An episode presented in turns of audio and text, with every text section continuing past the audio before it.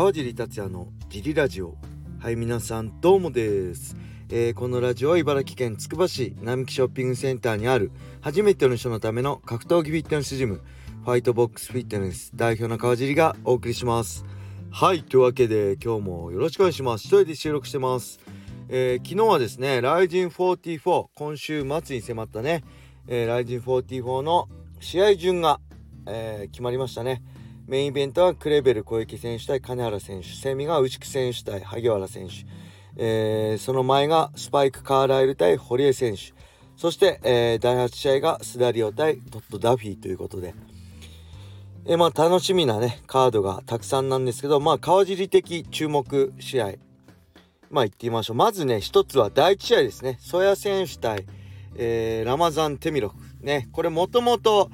えー、前回でしたっけ、えー、組まれる予定だったんですけど、ソヤ選手の欠場で、急遽、えー、浜本選手が出てね、えー、ラマザン・テミロフは KO で勝ってるんで、本当にね、いい選手なんで、テミロフ。これ、ソヤ選手もね、ストライカーなんで、この打撃戦、めちゃくちゃ楽しみですね。はい。そして、えー、第3試合のね、中島太一選手対岡田亮選手。こちらも中島選手は現役の、えー、バンタム級、パンクラスバンタム級チャンピオン。そして岡田選手は元シュートバンタム級世界チャンピオンね。で、中島選手は、雷神では1階級上で、ね、あの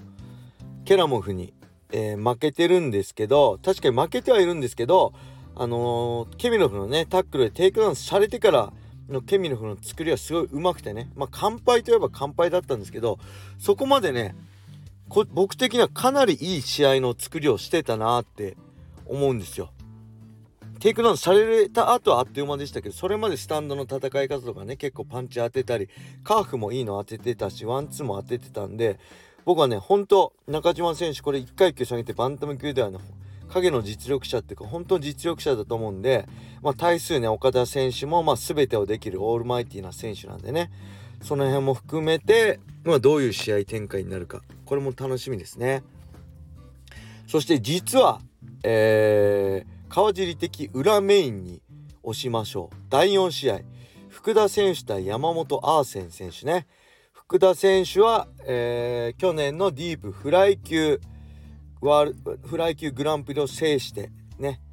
えー、300万を手に入れた選手でまあここ近年だとね負けてる選手はね平達郎選手と新竜誠選手だけなんですよ。で伊藤有希選手にも勝ってるし、えー、まあ、ストライカーのねで組の強い本田選手にも決勝でグランプリの決勝勝ってるんでほんとね何でもできて打撃も組も寝技もできた上にあのスタンドの殺傷能力強いんですよね左コンパクトな左ストレートもいいしえっ、ー、とねサウスポーから右アッパーなんかでもダウン奪ってるんですごく打撃がいいんでね。この選手はフライ級注目です。で対するアーセン選手ね前回伊藤選手に、えー、組み勝ちしてまるでハビブ・ヌルマゴメドフのように攻めて攻めて相手を制圧しての勝ち。あの勝ちはねまあ見てる方はねあの簡単に言いがちですけどめちゃくちゃあの攻め続けるってすんごいしんどいことなんですよ。組み続け攻め続けるって。あれを3ラウンドやりきれたってことはアーセン選手自身にもねかなり自信にもなったと思うしもう一回ああいう試合をできるんであれば、えー、福田選手もねだいぶ苦戦すると思うんでこの2人の戦いまあ個人的に裏メインとして押させていただきます。はいそしてそしてね第5試合真島選手対横山武史選手ね。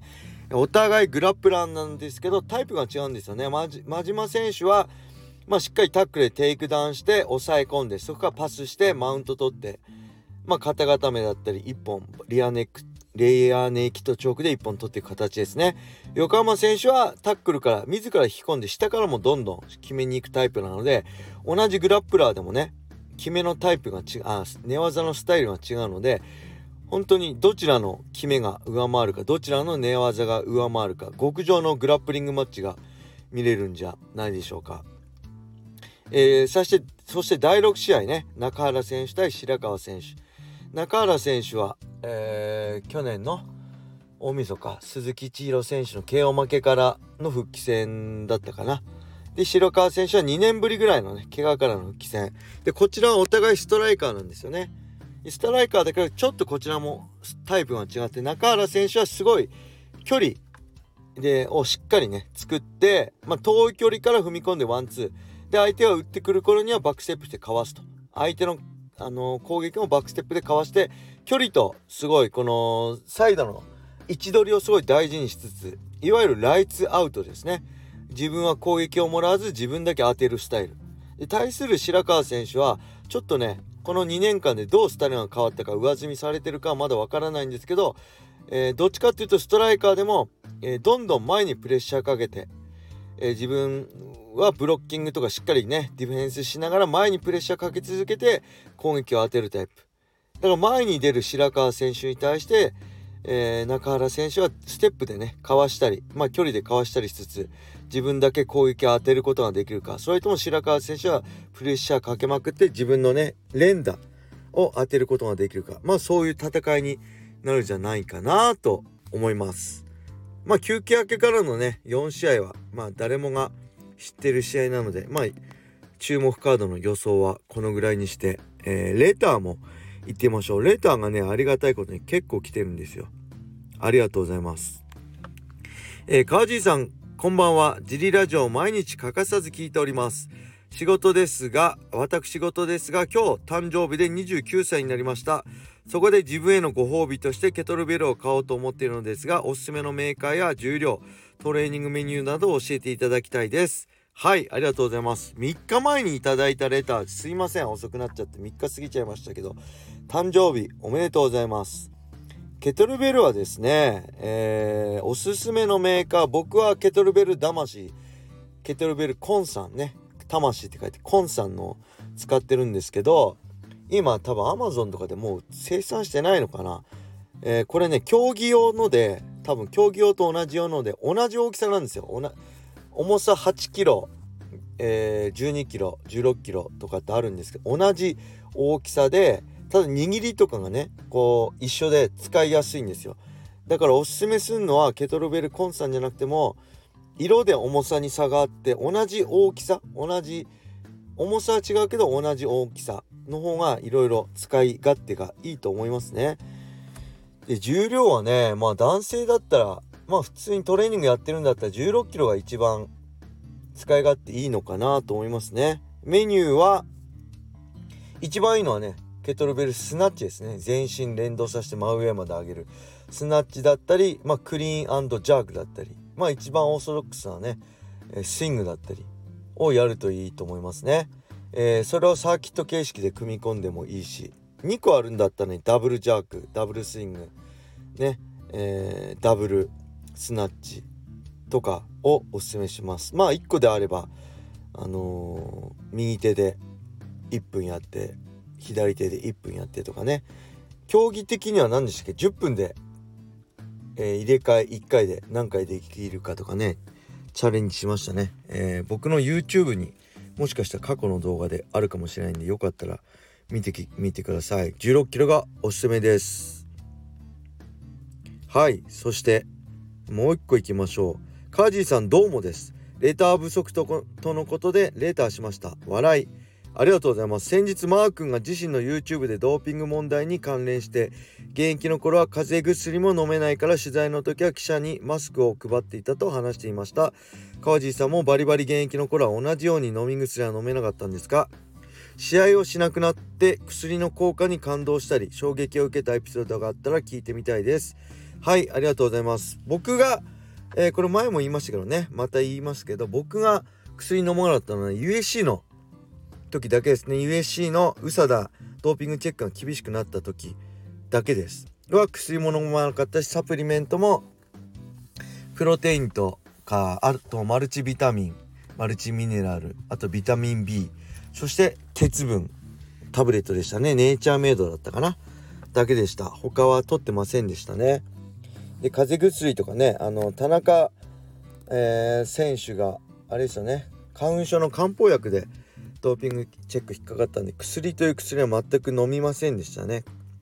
体に入れるものは一応常に気をつけてました。けどそれ以外はね僕例えばシュートの時とかね計量終わると水分取りすぎて下痢になってたんであのせいろがんとか飲んでたしあんまり気にしてなかったですね。ドリームの時まあ基本的に僕薬って嫌いなんですよ。医者も好きじゃないんで薬飲まない